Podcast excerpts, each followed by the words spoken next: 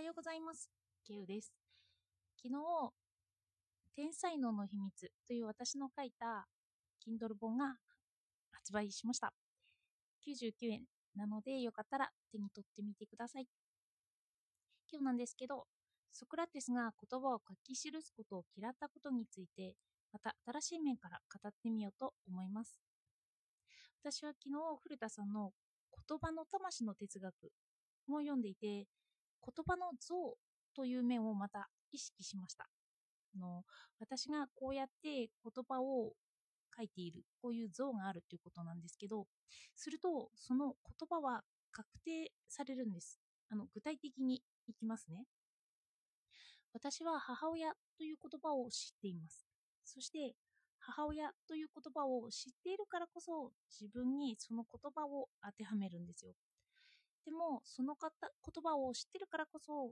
その言葉以外の要素を見なくなっている場合があります。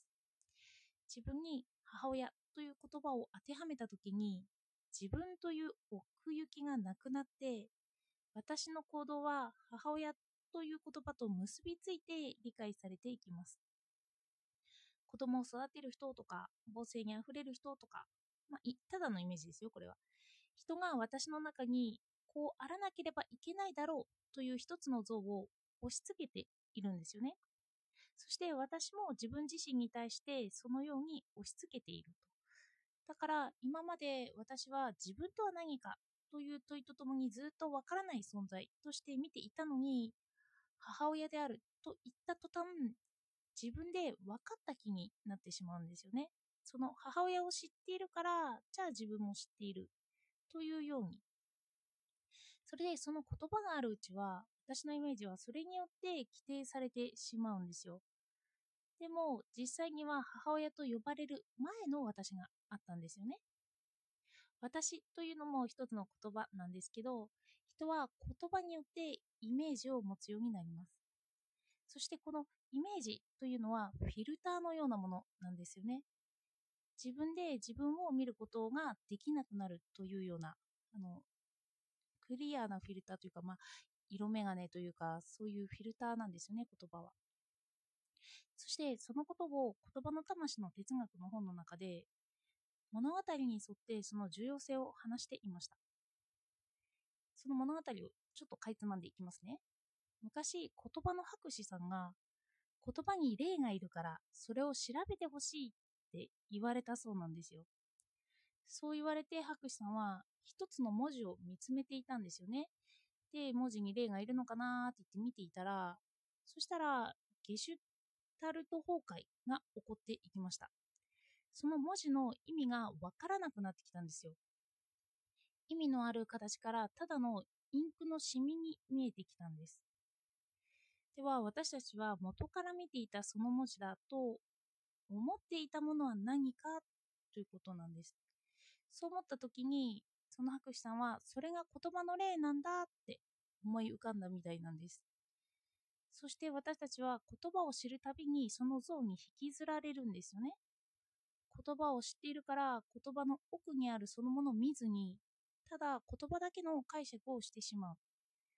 博士さんは言葉というものは物の影のようなものではないかと思ったみたいです。本物ではなくてそのものの影なんですよ。そしてソクラテスの話に戻っていきます。ソクラテスはなぜ話すことを重要視して書き記すことを拒んだのか。それは書き記すことで本物ではなく影を見るようになるからなんですよ。では話し言葉とどう違うのかっていうことですよね。話し言葉は話すことによって意味が変化していきます。のソクラテスって問答法で相手に引き受けさせてそこから相手の意味を広げてったり自分の意味を付け加えたりという作業をしていたんですよね。例えば私は母親という言葉を理解している円がある丸があるとイメージしてください。私は母親像についてその丸を丸の中の母親像を語ります。そしてそれを聞く相手も母親像を持ってるんですよね。そして私の言葉の意味しているところと交わったところでその人は母親という意味を共有しています。お互いの丸と丸があってその重なり合っているところでお互いの母親の意味が共有されているということなんですよ。そしてソクラテスは対話によってその丸の共通しているところを増やそうとしています。私の意味はこういう意味だよと言って。で、私の意味している丸の部分はもっとこんな意味も含んでるよと相手に重なりを促しているんですよね。ではなぜ対話でないといけないのかというと相手は知らないということを自覚してないんですよ。自分の丸を意識してない。だからどのくらい重なっているかというのを意識してない。すると相手は聞いた丸の意味そのものだけをただ引き受けたり、その重なるところが発生していないと捉えて、そのまま相手の言説を拒否するとか、受け入れるとか、そういう選択になりがちなんですよね。だから言葉を情報とか材料とか、ただの客観的なインクのシミとしてしか受け取っていない状態。そして情報を得るだけだと、その丸と丸の重複しているところを意識できないんですよ。その本を得た後で、その自分の意味と相手の意味の縁を重なっているところを探るっていうことはあると思いますけど、その場ではあんま時間がないからできていない状態。でも、対話をしないと、自分の中にその言葉が入っていかない状態なんですよね。それで私たちは対話をすることによって、お互いのその言葉の意味とその言葉の意味と浮かび上がらせて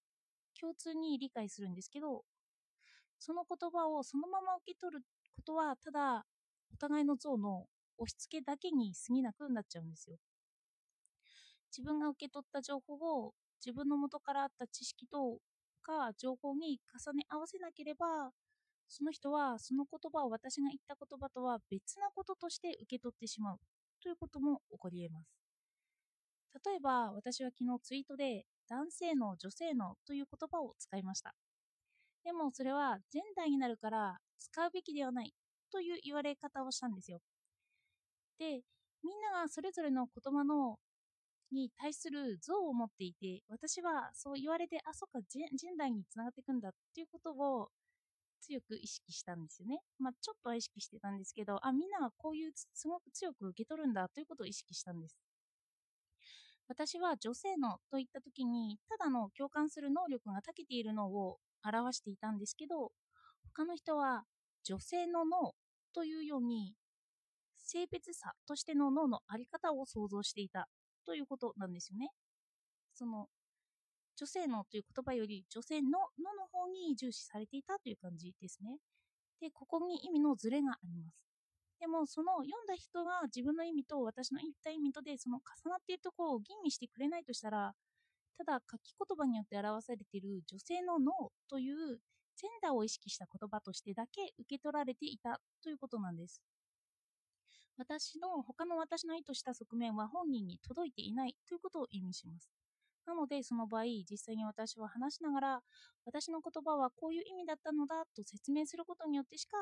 私の意味と、それを女性の脳だと受け取った人との間に共通の理解が生じないと思ったんです。それで女性の脳と受け取った人は私の文章をそのまま読んで、ああ、この人はジェンダーに意識的な人ではないなというレッテルを貼り付けてしまうということですよね。で、言葉の意味というのは本人が使っている言葉の意味であって、それはお互い話したり、自分の中の意味をピックアップさせて、それと比較しなければ、自分の中に入っていかないということを指します。自分で説明できないからですよね。なので、ソクラテスは対話を重視して、言葉をただ書き記すことに懸念を覚えました。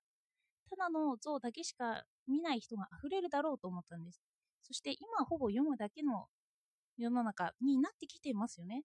自分の意味を意識することがなく、他人が何を言っていてもその意味を解釈するのではなくて、そのその意味にそのまま当てはめてしまったり、ただの情報、ただの像イメージとしてそのまま受け取ってしまったりしてるんじゃないかなと思いました。読むだけだと、まあ、相手が何を言ってるのか、自分と照らし合わせながら理解することができていないんじゃないかなと思ったんです。では、今日もお聴きいただいてありがとうございました。